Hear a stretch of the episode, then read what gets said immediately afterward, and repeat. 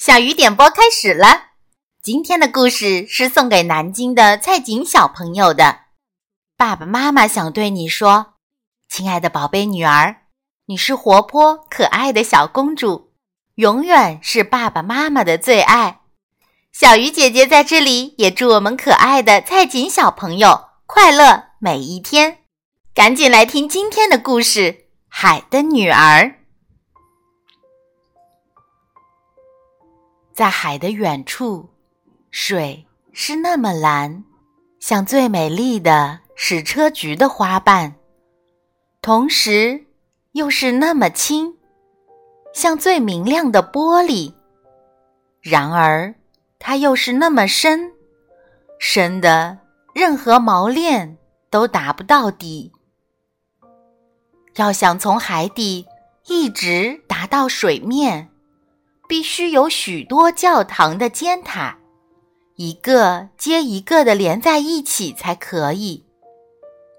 海底有奇异的树木和植物，它们的枝干和叶子是那么柔软，只要水轻微的流动一下，就摇动起来，好像活的一样。所有的鱼儿在它们中间游来游去。就像天空的飞鸟。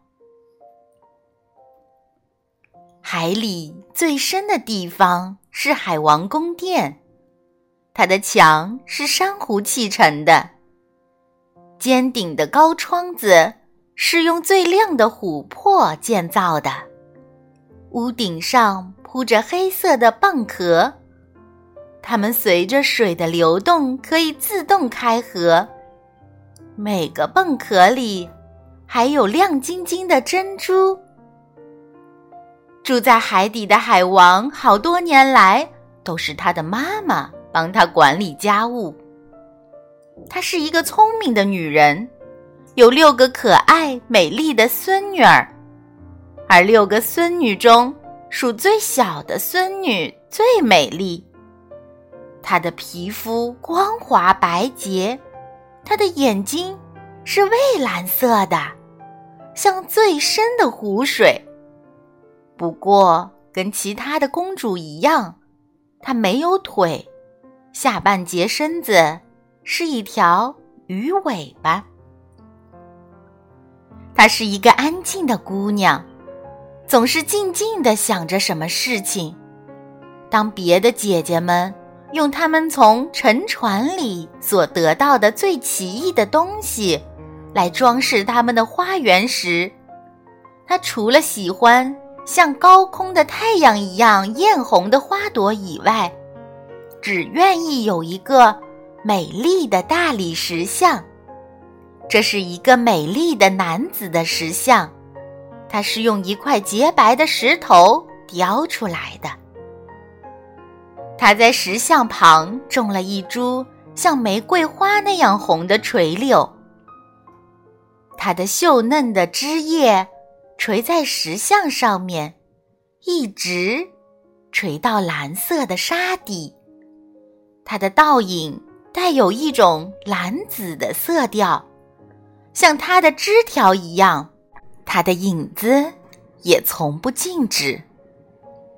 他最开心的事情是听一些人世间的故事。他的老祖母不得不把自己所有知道的一切关于船只、城市、人类、动物的知识讲给他听。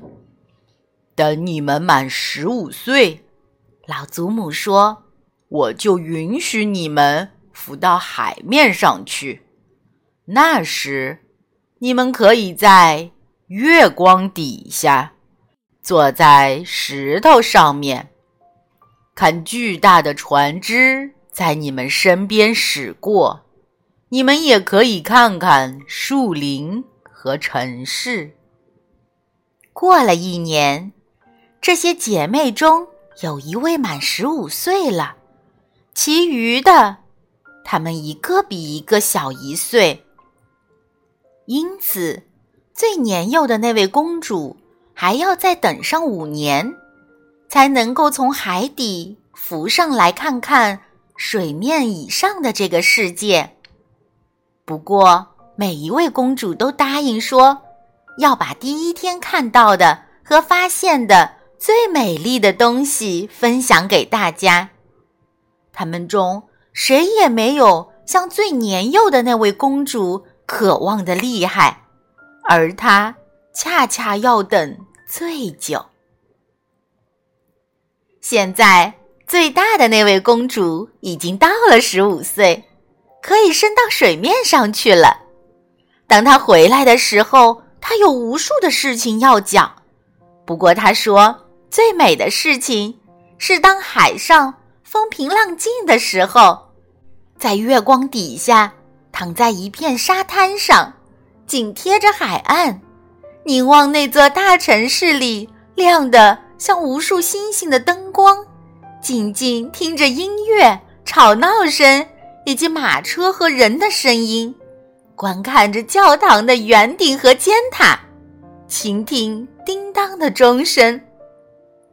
最小的那位公主听得多么出神呐！当她晚上站在开着的窗边，透过深蓝色的海水朝上望的时候。他就想起了那座大城市里和里面吵闹的声音，他好像能听到教堂里的钟声在向他飘来。第二年，第二位公主得到许可，可以浮出水面，随便向什么地方游去。她跳出水面的时候，太阳刚刚下山，他觉得这景象真是万分美丽。他说：“这时，整个天空看起来像是一块黄金，而云朵呢？嗯，它们的美，他没办法用言语来形容。云朵在他头上掠过，一会儿红，一会儿紫，不过比它们飞得还要快的，像一片又白又长的面纱的东西。那是一群掠过水面的野天鹅。”它们正飞向太阳，它也向太阳游去。可是太阳下落了，一片玫瑰色的晚霞慢慢的在海面和云块之间消逝了。又过了一年，第三位公主可以到海面上去了。她是所有公主中间最大胆的一个，因此。她游到一条流入海的大河里去了。她看到了美丽的青山，上面种满了葡萄，宫殿和田庄在茂密的树林中隐隐的露在外面。他听到各种鸟儿唱的那么美，太阳照得那么暖，他有时不得不沉入水里，好使他。灼热的面孔清凉一下，在一个小河湾里，他碰到了一群人间的小孩子，他们光着身体在水里游来游去。他很想和小孩玩一会儿，可是他们吓坏了，逃走了。于是，一个小小的黑色动物跑了过来，这是一条小狗。但是它从来没有见过小狗，小狗对它汪汪叫的那么凶，使得它害怕起来，赶忙逃进大海。可他永远忘记不了那壮丽的森林，那绿色的青山，那些可爱的能够在水里游泳的小宝贝，虽然它们没有鱼那样的尾巴。第四位公主可没有那么大胆了，她停留在荒凉的大海上。她说：“最美的事儿就是停在海上，因为你可以从这儿向四周很远很远的地方望去，同时天空悬在上面，像一个巨大的玻璃钟。他看到来往船只，不过这些船离他很远，看起来像一些海鸥。”他看见快乐的海豚跃出海面，庞大的鲸鱼从鼻孔里喷出水来，好像有无数的喷泉围绕着他们。现在轮到第五位公主了，她的生日恰巧是在冬天，所以她能看到与其他姐姐们第一次浮出海面时没有看到的东西。海面染上了一片绿色，巨大的冰山在四周移动。他说：“每一块冰山看起来像一颗珍珠，它们以种种奇奇怪怪的形状出现。”它们像钻石似的射出光彩。他曾经坐在一座最大的冰山上，让海风吹着他细长的头发。所有的船只绕过他所坐着的那块地方，都惊惶的远远避开。不过黄昏时分，天上忽然起了一片乌云，电闪雷鸣，黑色的巨浪掀起整片冰块。使他们在血红的雷电中闪着光，所有的船只收了帆，造成一种惊惶和恐怖的气氛。但是他却安静地坐在那座浮动的冰山上，望着蓝色的闪电弯弯曲曲地射进反光的大海。最后，终于轮到最小的美人鱼可以浮出海面了。当他把头伸出海面的时候，太阳已经落山了，所有的云块儿仍然像玫瑰花和黄金似的发着光。同时，在淡红色的天上，太白星已经在美丽的。光亮的眨着眼睛，空气是温和的、新鲜的，海面非常平静。那儿停着一艘大船，空中有音乐，也有歌声。天色越来越暗，各种各样的灯笼一起亮起来了。它们看起来就像飘在空中的世界各国的国旗。小美人鱼一直向船舱的窗口游去。每当海浪把它托起来的时候，它可以透过像镜子一样发亮的窗玻璃，看见里面站着许多服装华丽的男子。但他们中最美的。是那个有一对大黑眼珠的王子，他的年纪大概十六岁。今天是他的生日，正因为这个缘故，才显得这样热闹。水手们在甲板上跳着舞，王子走出来的时候，有一百多发烟火一起向天空射出，他们照耀的。如同白昼，因此小美人鱼非常惊恐，赶快沉到水里。可是不一会儿，她又把头伸出来。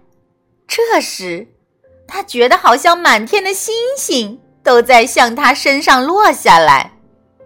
他从来没有见过这样的烟火，许多巨大的太阳在周围发出嘘嘘的响声。光彩夺目的火鱼向蓝色的空中飞跃，这一切都映在清澈平静的大海上。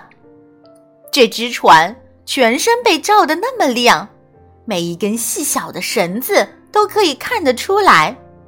船上的人当然就看得更清楚了。啊，那位年轻的王子多美丽呀！当音乐在这光辉灿烂的夜里慢慢消逝的时候，他跟水手们握着手，大笑着。夜已经很深了，但是小美人鱼没有办法把她的视线从那艘船和这位美丽的王子身上移开。这时，海浪大了起来，可怕的大风暴要来了。小美人鱼觉得这是一种很有趣的航行，可是水手们的想法却不是这样。这艘船现在发出碎裂的声音，它粗厚的板壁被袭来的海浪打弯了，船尾像芦苇似的在半中腰折断了。后来，船开始倾斜，水向舱里涌了进来。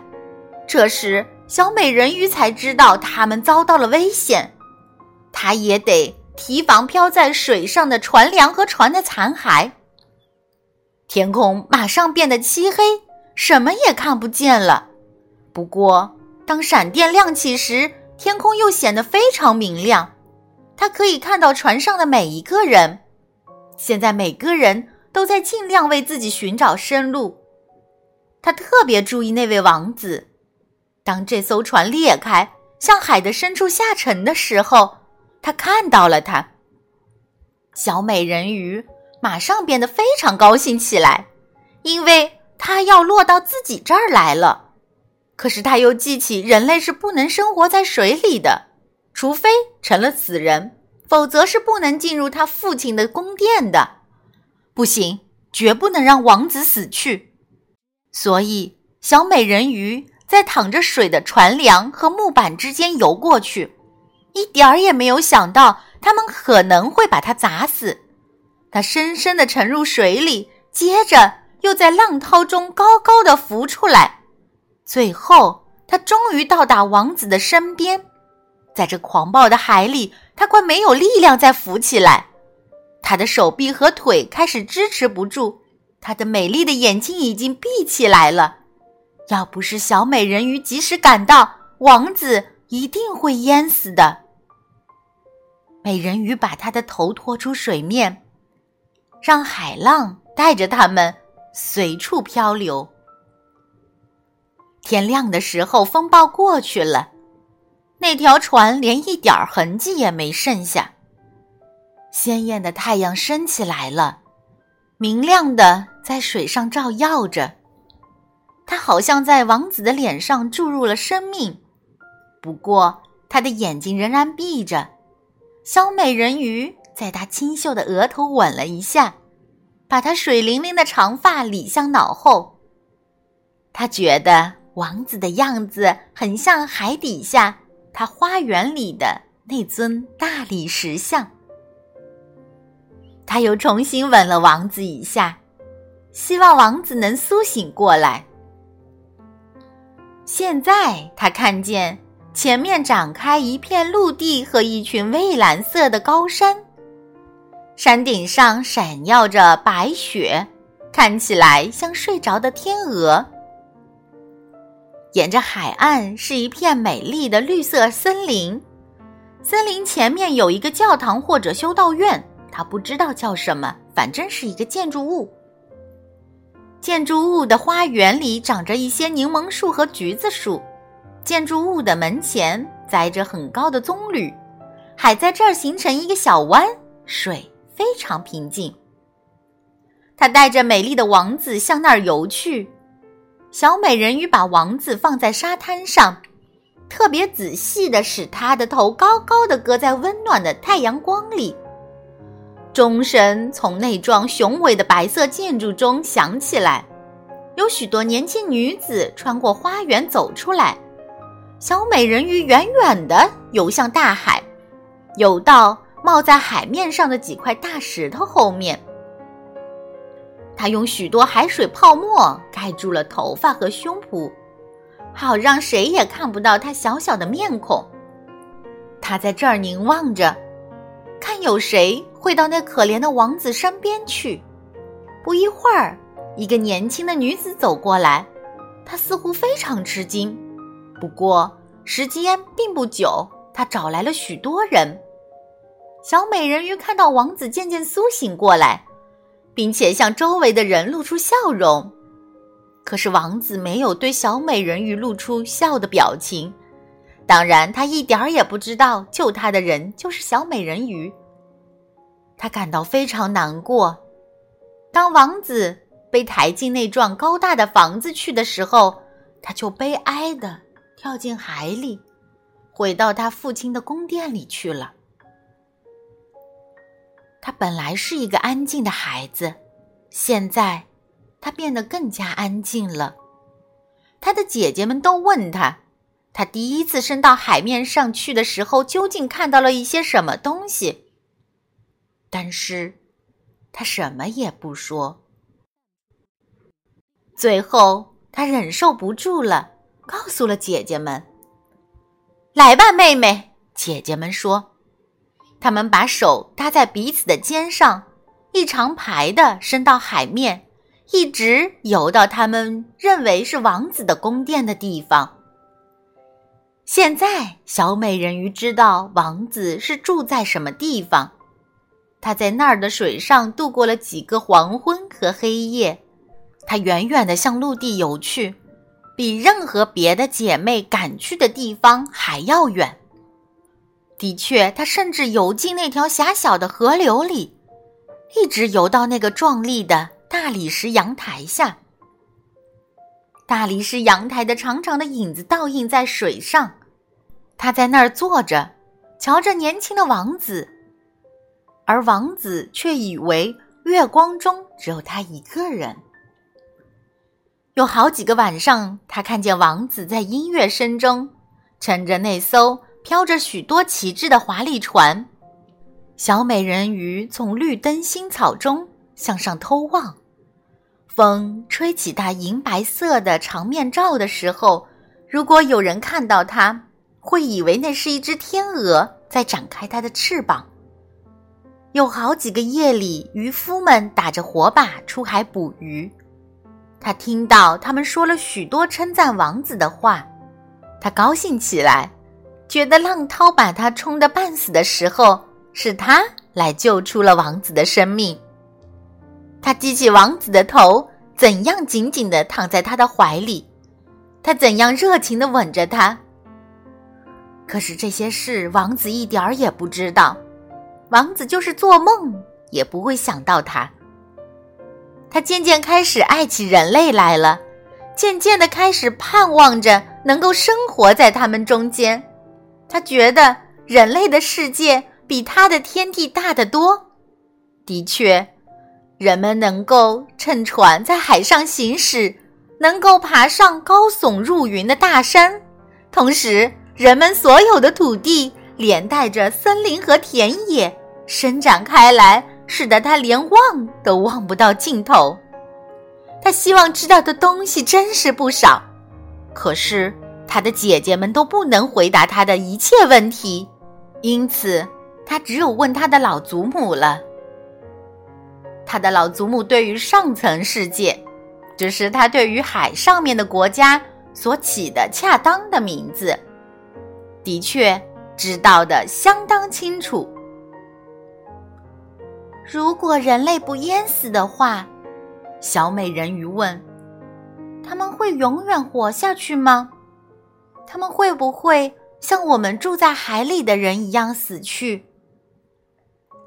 一点儿也没错，老祖母说，他们也会死的，而且他们的生命甚至比我们要短得多。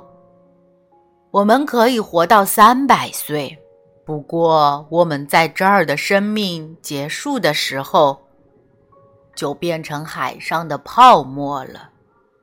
我们甚至连一座坟墓也没有。我们没有一个不灭的灵魂，我们从来得不到一个死后的生命。我们像绿色的草一样，只要一割断，就再也绿不起来了。相反的，人类有一个灵魂，它永远活着。即使身体化为尘土，它还是活着的。它从晴朗的天空升上去，一直升到闪耀的星星上，正如我们升到水面看到人类的世界一样。它们升到我们永远不会看见的那些神秘华丽的地方去。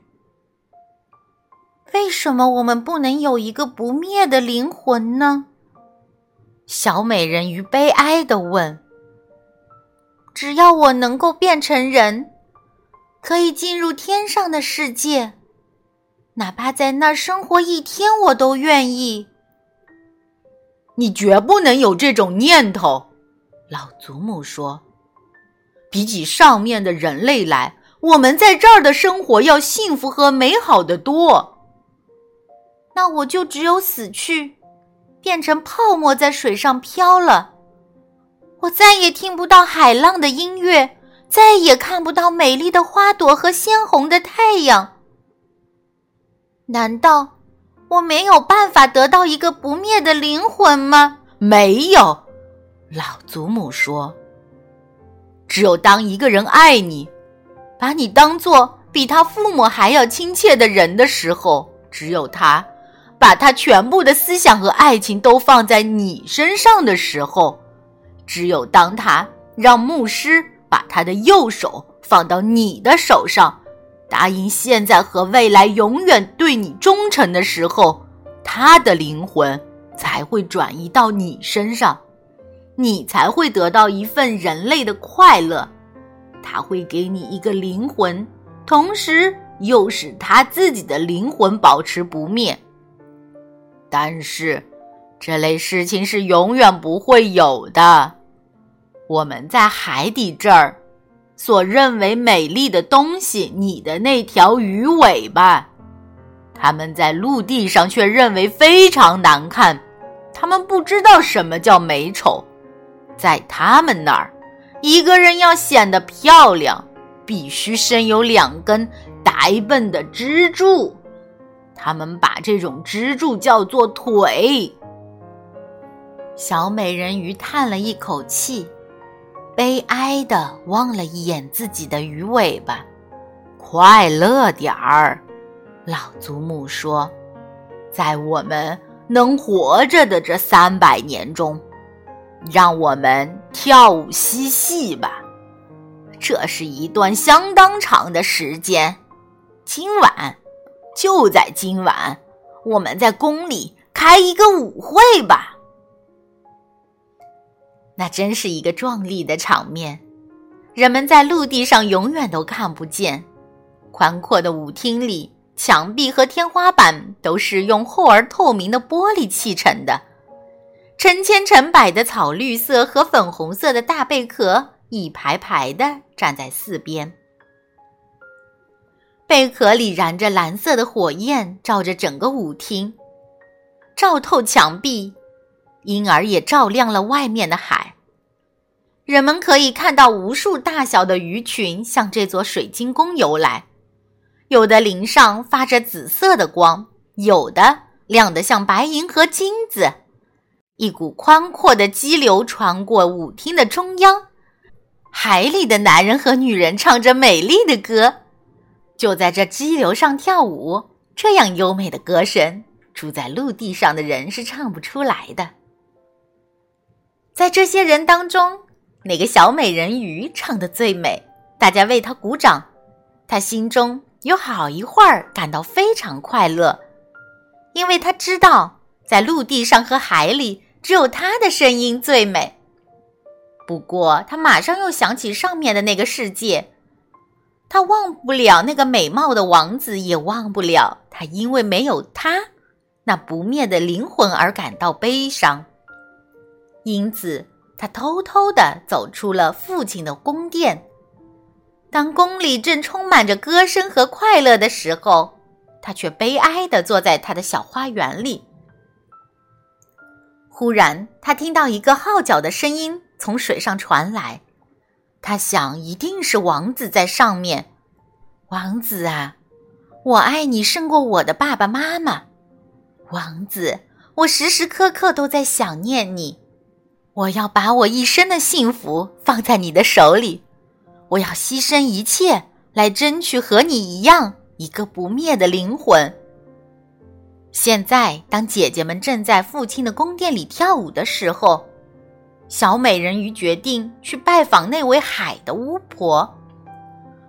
小美人鱼一直害怕她，但是巫婆也许能教给她一些办法，而帮助她。于是，小美人鱼走出花园，向一个掀起泡沫的漩涡走去。女巫就住在漩涡的后面。小美人鱼以前从来没有走过这条路，这儿没有花，也没有海草，只有光溜溜的一片灰色的沙底，向漩涡那儿伸去。水在这儿像一架喧嚣的水车似的旋转着，把它所碰到的东西都卷入水底。要到女巫所住的地方去，必须走过这急转的漩涡。有好长一段路，他必须通过一块冒着热泡的泥地。女巫把这个地方叫做她的泥煤田。泥地的后面有一个可怕的森林。女巫的房子就在里面，所有的树和灌木丛全是珊瑚虫。一种半植物和半动物的东西，它们看起来很像地里冒出来的多头蛇。它们的枝丫全是长长的、黏糊糊的手臂，它们的手指全像蠕虫一样柔软。它们从根到顶都一节一节的在颤动，它们紧紧的盘住它们在海里所能抓得到的一切东西，一点儿也不放松。小美人鱼在森林前面停下步子，非常惊慌，她的心害怕的跳起来，他几乎想转身回去了。但是当他一想到与那位王子和人的灵魂的时候，他又有了勇气。我知道你是来求什么的，女巫说：“你是一个傻孩子，不过。”我美丽的公主，我要让你达到你的目的，因为这件事儿将会给你一个悲惨的结局。你想去掉你的鱼尾巴，伸出两根支柱，能像人类一样走路。你想叫那个王子爱上你，你好得到他，因而。也能得到一个不灭的灵魂。这时，女巫大笑起来，癞蛤蟆和水蛇都滚到了地上，在周围爬来爬去。你来的真是时候，女巫说：“明天太阳出来以后，我就没有办法帮助你，只能再等一年了。我可以煎一副药给你喝。”你带着这副药，在太阳出来以前，赶快游向陆地。你坐在海滩上，把这副药吃掉，于是你的尾巴就可以分作两半儿，收缩成人类所谓的漂亮的腿了。可是，这是很痛苦的。它就像有一把尖刀砍进你的身体里。你要记住啊，一旦获得人的形体，你就再也不能变成人鱼了，你就再也不能走下水来，回到你姐姐或者爸爸的宫殿里去了。同时，假如你得不到那个王子的爱情，假如你不能使他为你而忘记自己的父母，全心全意爱你，叫牧师来把你们的手放在一起结成夫妻，那么你就不会得到一个不灭的灵魂。在他跟别人结婚后的第一个早上，你的心就会碎裂，你就会变成水上的泡沫。我有这种精神准备，小美人鱼说：“但是你还得给我酬谢呀，而且我所要的并不是一件微小的东西。在海底的人当中，你的声音是最美的，你无疑是想用这声音迷住的。可是这声音你得交给我，我必须得到你最好的东西。”作为我贵重的药材的交换品，可是如果您把我的声音拿去了，小美人鱼说：“那么我还有什么东西剩下呢？你有美丽的身材呀，你还有轻盈的步子和富于表情的眼睛呢。有了这些东西，你很容易就能迷住一个男人的心。嗯，你已经失掉勇气了吗？快伸出你小小的舌头来吧！”我可以把它割下来作为报酬，你也可以得到这幅强烈的药剂。就这样办吧，小美人鱼说。女巫于是准备好药罐来煎这副有魔力的药。情节是一件好事儿。于是，女巫把几条蛇打成一个结，用它来洗擦罐子。然后，她把自己的胸口抓破，让她的黑血滴到罐子里去。药的蒸汽奇形怪状的升到空中，看起来挺怕人的。每隔一会儿，女巫就加一点什么新的东西到药罐里去。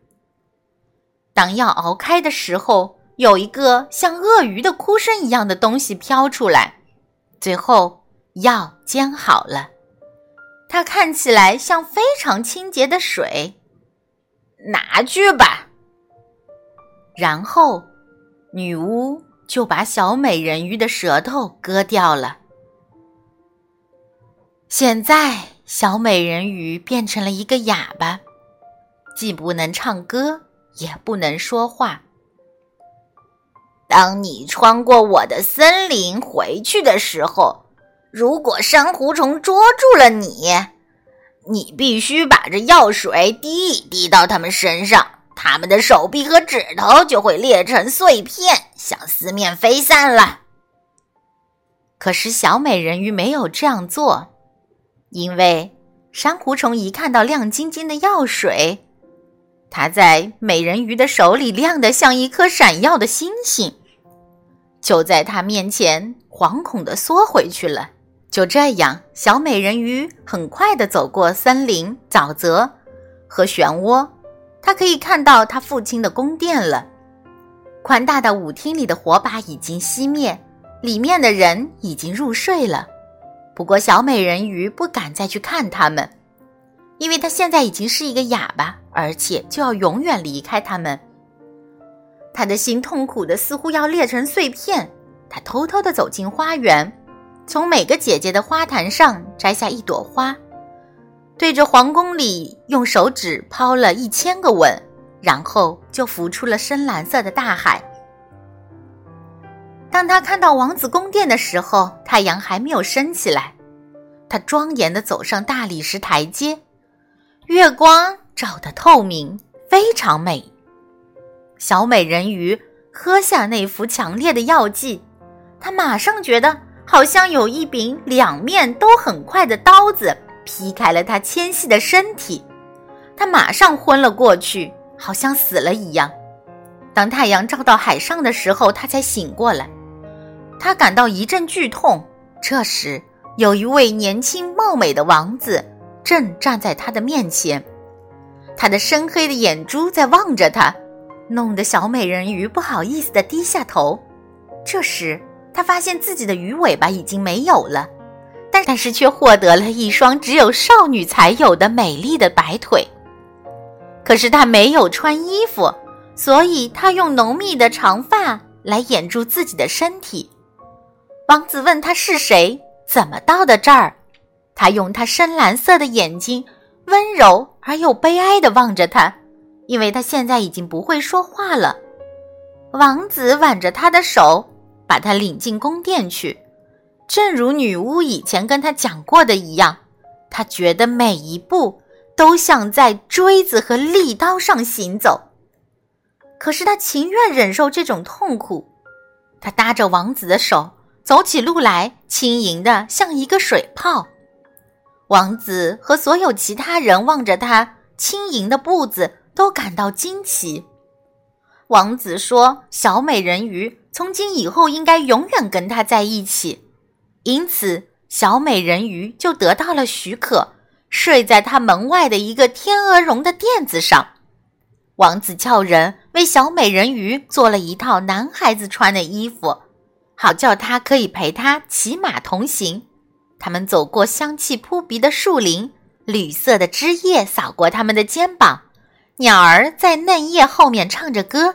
他和王子爬上高山，虽然他纤细的脚已经流出血，而且大家都看见了，他仍然只是大笑，继续伴随着他，一直到他们看到云块像一群向遥远国家飞去的小鸟一样在下面移动为止。在王子的宫殿里，当夜里大家都睡了以后，小美人鱼就向那宽大的台阶走去。为了使他那双发烧的腿得到一点清凉，他站在寒冷的海水里。这时，他不禁想起了住在海底的人们。有一天夜里，他的姐姐们手挽着手来了，他们一面在水上游泳，一面唱出凄惨的歌。这时，小美人鱼就向他们招手，他们认出了她。他们说，小美人鱼曾经多么叫他们难过。这次以后，他们每天晚上都来看他。有一天晚上，他远远地看见多年不曾浮出海面的老祖母和戴着王冠的海王。他们对他伸出手，但他们不像他的姐姐们，没有游进地面。现在大家都在传说，王子快要结婚了。他的妻子就是邻国国王的一个女儿，因为这个缘故，王子准备好了一艘美丽的船去迎接未来新娘。当船开进了邻国的壮丽皇城的港口，所有教堂的钟声都响了起来，号笛从许多高楼上吹来，士兵们也拿着飘扬的旗子和明晃的刺刀在敬礼。每天都有一个宴会。舞会和晚会在轮流的举行着，可是公主还没有出现。人们说她在一个遥远的神庙受教育，学习皇家的一切美德。最后，她终于来了。小美人鱼迫切的想看她的美貌。她不得不承认，那位公主很美。她从来没有见过比她更美的形体。她的皮肤是那么细嫩洁白。在她黑长的睫毛后面是一对微笑、忠实、深蓝色的眼珠。就是你，王子说：“当我躺在岸上的时候，救活我的就是你。”于是，王子把这位羞答答的新娘紧紧地抱在怀里。我太幸福了，他对小美人鱼说：“我从来不敢希望最好的东西，现在。”终于成为事实了，你会为我感到高兴吧？因为你是一切人中最喜欢我的一个人。小美人鱼把他的手吻了一下，她觉得自己的心碎了。王子举行婚礼后的头一个早晨，就会带给他毁灭，就会使他变成海上的泡沫。教堂的钟声都响起来了。每一个祭台上，芬芳的油脂在贵重的银灯里燃烧。祭司们挥着香炉，新郎和新娘互相挽着手来接受主教的祝福。小美人鱼穿着丝绸，戴着金饰，拖着新嫁娘的披纱。可是他的耳朵里听不见这欢乐的音乐，他的眼睛里看不见这神圣的仪式。他想起了他要灭亡的晚上，和他在这世上已经失掉的一切东西。在同一天晚上，新郎和新娘来到船上，礼炮响起来，旗帜在飘扬着，一个金色和紫色的皇家帐篷。在船中央架起来，里面陈设的有最美丽的垫子，而这里是这对美丽的新婚夫妇将度过的清凉和寂静的夜晚。风儿在鼓着船帆，船在清亮的海上轻柔地航行着，没有一点颠簸。当暮色渐渐变浓的时候，彩色的灯就亮起来。水手们愉快地在甲板上跳起舞来。小美人鱼不禁想起她第一次浮上海面的情景，想起她那时看到同样华丽和欢乐的场面，于是她也跳起舞来，旋转着，飞翔着。大家都在喝彩称赞她，她从来没有跳得如此美丽。快利的刀子似乎在砍着她的细嫩的脚，但是她并不感到疼痛，因为她的心已经比这更要痛了。她知道这是她看到王子的最后一晚，为了他，她交出了美丽的声音，每天忍受着没有止境的苦痛。然而王子却一点儿也不知道。这是他能够和王子在一起呼吸同样空气的最后一晚，这是他能看到深沉的海和布满了星星天空的最后一晚。同样，一个没有思想和梦境的永恒的夜，却在等待着他。没有灵魂，而且也得不到一个灵魂的他，一直到半夜以后，船上的一切还是欢乐和愉快的。王子吻着自己美丽的新娘，他们手挽着手走到那华丽的帐篷休息。船上现在很安静，只有舵手站在舵旁。小美人鱼把她洁白的手臂倚在船舷上，向东方凝望，等待着晨曦的出现。她知道，头一道太阳光就会叫她灭亡。她看到她的姐姐们从波涛中涌现出来，她们像自己一样。她们美丽的长头发已经不在风中飘扬，因为已经被剪掉了。我们已经把头发交给了那个女巫，希望她能帮助你，使你今夜不至于灭亡。他给了我们一把刀子，拿去吧。你看它是多么快！在太阳没有出来以前，你得把它刺进那个王子的心里去。当他的热血流到你的脚上时，你的双脚将会连在一起。变成鱼尾，那么你就可以恢复到人鱼的原形，你就可以回到我们这儿了。这样，在你没有变成无生命的咸水泡沫以前，你还是可以活过你的三百年的岁月。快动手吧，在太阳没有出来以前，不是他死，就是你死。我们的老祖母悲伤的连她的白发都脱光了，我们的头发在女巫的剪刀下。掉落了一样，刺死那个王子！赶快回来吧，快动手啊！你没有看到天上的红光吗？几分钟以后，太阳就出来了，那时你就要灭亡。他们发出了一片奇怪的、深沉的叹息，便沉入了浪涛里去了。小美人鱼把那帐篷上紫色的帘子掀开。看见那位美丽的新娘把头枕在王子的怀里睡着了，小美人鱼弯下腰，在王子清秀的眉毛上吻了一下。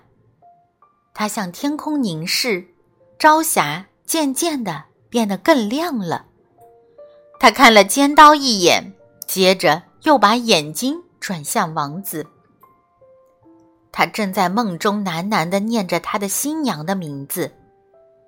刀子在小美人鱼的手里发抖，最后，他把刀子远远的向浪花里扔了去。他再一次把他迷糊的视线朝向了王子，然后就从船上跳进了海里。他觉得他的身躯在融化成泡沫。现在，太阳从海里升起来了，阳光柔和的、温暖的，照在冰冷的泡沫上。小美人鱼没有感到灭亡，她看到光明的太阳，看到它上面飞着的无数透明的、美丽的生物。透过它们，小美人鱼可以看到船上的白帆和天空的云彩。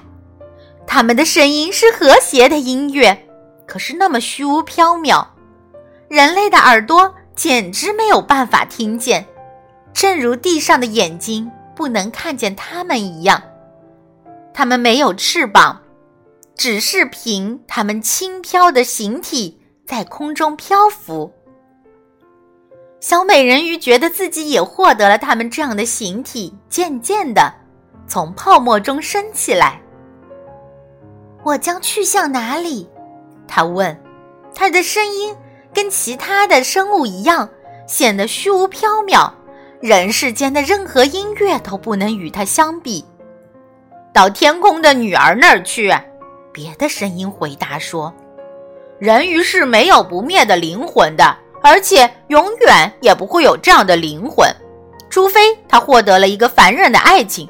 他永恒的存在要依靠外来的力量。天空的女儿也没有永恒的灵魂，不过他们可以通过善良的行为而创造出一个灵魂。我们向炎热的国度飞去，在那儿散布病疫的空气在伤害着人们。我们可以吹起清凉的风，我们可以把花香在空中传播。我们可以散布健康和愉快的情绪。三百年以后，当我们尽力做完了我们可能做的一切善行以后，我们就可以获得一个不灭的灵魂，就可以分享人类一切永恒的幸福了。最后，小美人鱼跟着其他空气中的孩子们一起，骑上玫瑰色的云块，深入。天空去了。海的女儿的故事就到这里了。希望每一位小朋友能够把快乐带给身边的人。最后，再次祝我们的蔡锦小朋友快乐每一天。